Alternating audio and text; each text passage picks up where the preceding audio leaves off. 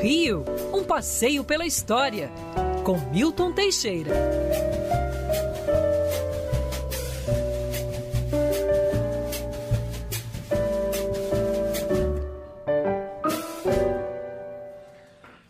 Professor Milton Teixeira, a gente pega você de surpresa, mas porque a gente sabe que você sempre vai ter todas as respostas na cabeça. Então não estava combinado do professor falar, por exemplo, hoje do dia do choro, do chorinho de Pixinguinha, mas a pedido da nação brasileira, do Ronaldo da Conceição, do Felipe, que ama também esse gênero musical, a é. gente vai ter que te colocar nessa, professor. Bom dia.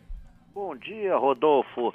Bom dia, queridos ouvintes. Mas é sempre um prazer falar de Pixinguinha, ó. Alfredo da Rocha Viana, filho, ninguém conhece ele por esse nome, porque na verdade ele tinha um apelido africano que dado pela avó que foi Pizinguim, que acabou virando Pixinguinha. Alfredo da Rocha Viana Filho foi um dos maiores, foi o maior chorão do Brasil no século XX, se bem que Acredite se quiser, ele começou na vida com jazz. Ele nasceu em 23 de abril de 1897. Foi um verdadeiro guerreiro. E viveu bastante, morreu em 17 de fevereiro de 1973. Ele foi maestro, flautista, saxofonista, compositor e arranjador. Ele era filho de um funcionário público dos Correios que era também flautista. Isso era muito comum. Parece que nos Correios do Brasil se reuniam todos os grandes chorões, inclusive, por que não dizer, meu avô. Então, todos Olha. eles. Não sei por, por que existia, até alguém está precisando fazer uma tese de pós-graduação sobre isso. Mas eles se reuniam lá e ele tinha, ele tinha um parceiro que era o China, que era o Otávio Viana, que arrumou o primeiro emprego. É, começou a atuar em 1912 em cabarés na Lapa. Ele aprendeu a tocar os instrumentos todos com o pai. Depois trabalhou em teatro de revista, fez parte do grupo Caxangá com Donga, João Pernambuco. E ele formou o conjunto Oito Batutas.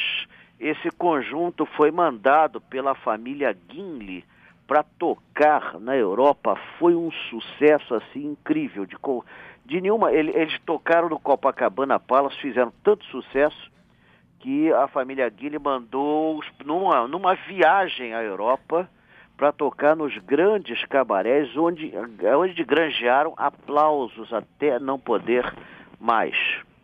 Então, Pixinguinha fez músicas imortais como Carinhoso, ele é, que é, Lamentos em 1928. Carinhoso é um dos mais antigos, foi feito entre 1916 e 17.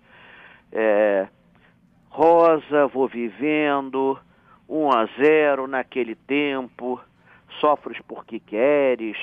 O choro é um, é um ritmo tipicamente brasileiro, surgiu na primeira metade do século XIX e o primeiro grupo de choro que surgiu foi do músico José Antônio da Silva Calado. Era chamado Choro do Calado. E tinha uma pianeira nesse choro, é, uma tal de Chiquinha Gonzaga, Francisca Hedwigs uhum. Neves Gonzaga. E ela compôs assim as primeiras músicas e foi composta para ela também músicas em homenagem a ela, porque ela era muito querida. Foi a primeira maestrina do Brasil. O choro era uma música de salão, na época em que não existiam aparelhos de som, que não existiam a, a, a, é, esses modernos DJs, quando se fazia uma festa, quando se fazia uma recepção, você contratava um grupo de choro. E eles, além de receberem um saláriozinho, ainda no final é, ficavam com o final da festa. Uhum. Isso eu digo com conhecimento de causa, porque meu avô foi chorão e era assim que eles trabalhavam. Todos trabalhavam assim, esses grupos de choro era assim. Raros conseguiram o sucesso nacional. Pixinguinha foi um deles. Ele, no final da vida, ele, ele continuou tocando, ele morava em Ramos e interessante que ele morreu numa igreja, já morreu direto. Morreu na igreja de Nossa Senhora da Paz, em Ipanema, quando ia participar de uma cerimônia de batismo. Foi enterrado lá no cemitério do Inhaúma. Ah, olha, se você for ver a quantidade de composições que ele fez, é uma coisa absurda. Desde da mais antiga, A Vida é um Buraco, que deve se referir à nossa vida no século XXI. Hum. Então, ainda existe, ainda me recordo. Branca, Buquê de Flores, Catedral, Cafezal em Flor, Carrinho, Chorei, Chorinho no Parque São Jorge, Dança dos Ursos. E eram, faziam muito sucesso, muito sucesso mesmo. Até hoje você tem suas músicas editadas. O último dele foi Eu Vou Vivendo, é, que, que ele fez praticamente às vésperas de morrer.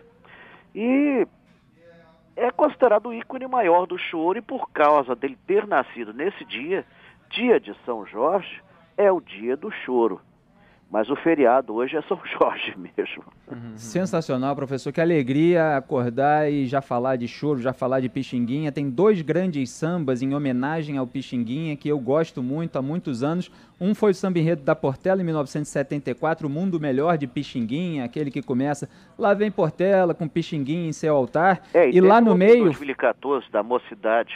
Pois é, e lá no meio daquele samba da Portela, se fala Piscindim, Piscindim, Piscindim, era assim que a vovó Pixinguinha chamava, que falava do apelido que o senhor citou aí nas suas é, menções. Olha aí, ó.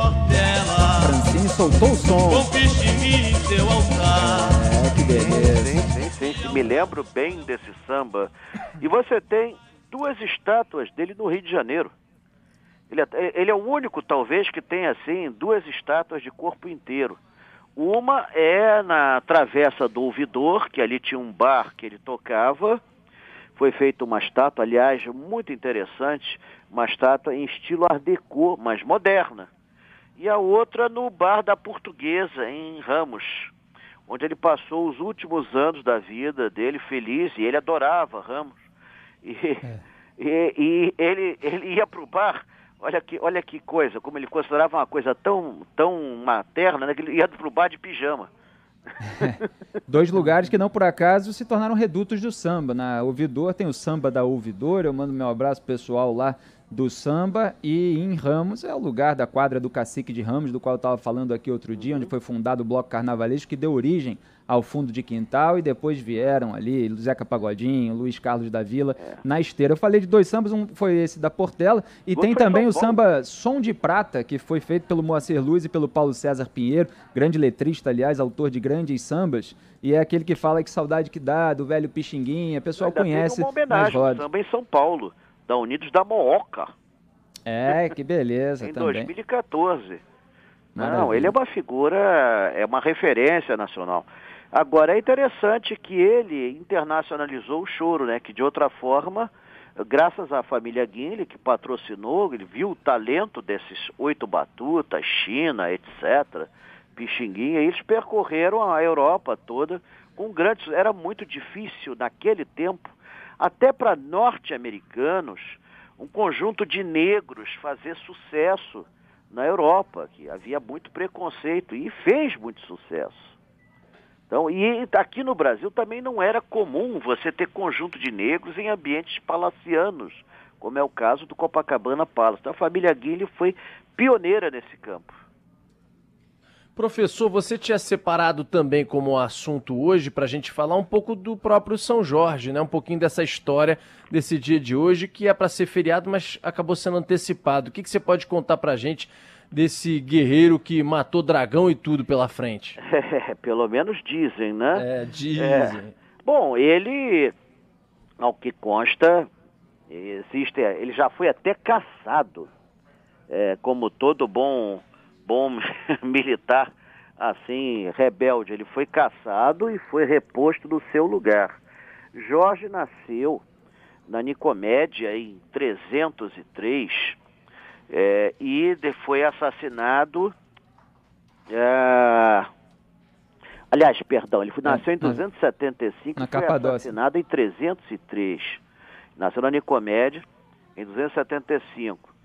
Esse Jorge da Capadócia, Alguns também o chamam de Jorge Lida, etc. Ele foi um soldado romano, é, foi da guarda pessoal do imperador Diocleciano, foi descoberto que ele era cristão. Na época, ser cristão era uma condenação à morte. É, o imperador até propôs, é, tentou moderar para ver se ele voltava atrás e abjurava de sua fé. Ele não foi e foi assassinado. Ele é padroeiro de diversas, diversos países e estados do mundo, é, porque todos os países que adotaram assim é, santos guerreiros, países belicosos, adotaram São Jorge, apesar dele, em tese, só ter lutado contra o mal.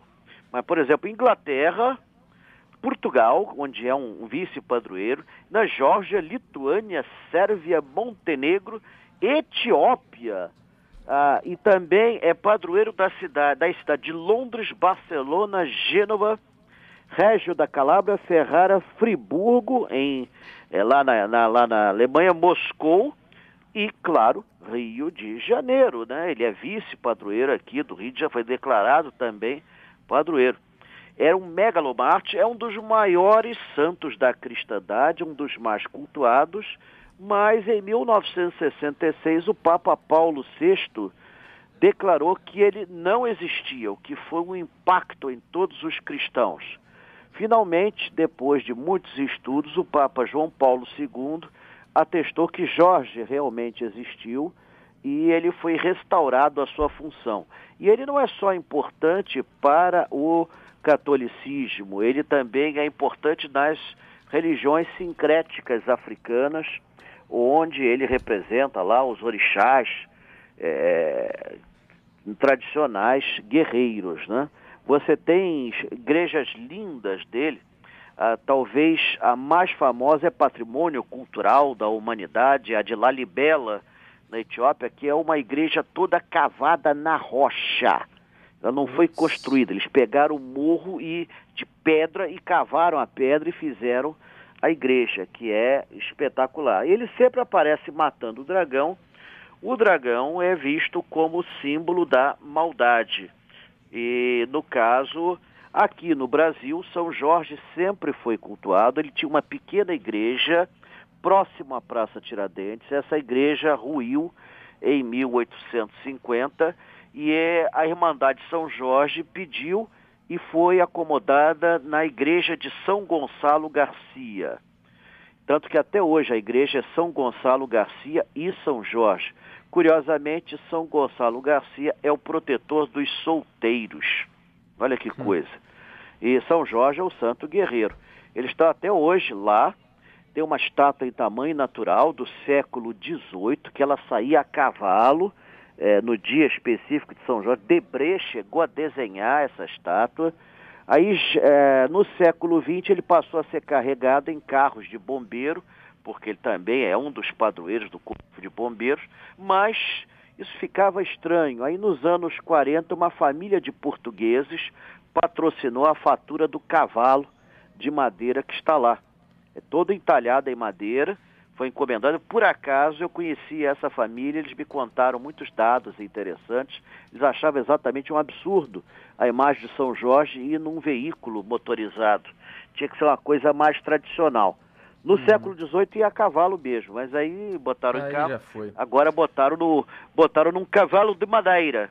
É. Está lá o cavalo português e é a igreja de São Jorge hoje deve estar fervendo ali com todas as religiões afro-brasileiras e os católicos que rendem homenagem a esse santo guerreiro e que está sempre ali para combater o mal a é, nosso favor. Espero que estejam com todos os cuidados necessários para o momento. Professor, Além de dizer até semana que vem, o senhor tem algum passeio, alguma coisa para comunicar nesse Temos momento? o Senão... nosso passeio ah. ao dia 30 pela Band, meio-dia e 30, a famosa dupla da pesada.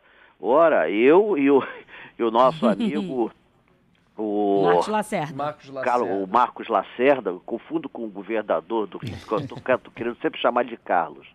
Marcos Lacerda, a dupla da pesada no sentido estrito da palavra, nós vamos fazer uma, um passeio pelo Rio de Dom João. Por que o Rio de Dom João? Porque foi a 25 de abril que Dom João nos deixou chorosamente. deixou para voltar para Portugal. Então eu resolvi fazer uma homenagem ao Rio de Janeiro joanino e a essa figura tão notável que transformou uma sede colonial numa capital de um imenso e grandioso país. Tem homenagem a este português que foi mais brasileiro do que muitos brasileiros. Nós vamos ver um pouco do Rio de Janeiro de Dom João. E quem quiser saber um pouco mais, amanhã começa meu curso à distância sobre Dom João no Rio de Janeiro, pelo Instituto Venturo. Maiores informações com minha secretária e esposa, principalmente a segunda, é 98860 0480. Repetindo, é 98860 0480. Amanhã começa meu curso à distância sobre o legado de D. João no Rio de Janeiro. Boa, isso aí, professor. Os ouvintes adoram a Silvia Turquete, o Ronaldo da Conceição, Celso Paz e tantos aqui na nossa live comemorando aqui suas informações, a Regina Maura e tantos outros aqui, ó. Sirlene Vasconcelos, Milton Teixeira, sempre maravilhoso, e é verdade. Um abraço, professor, até sexta-feira que vem. Ah, um abraço, até a próxima. Abraço a todos aí que eu deixei de citar o nome, desculpe. Valeu, Nada, professor, um até a próxima.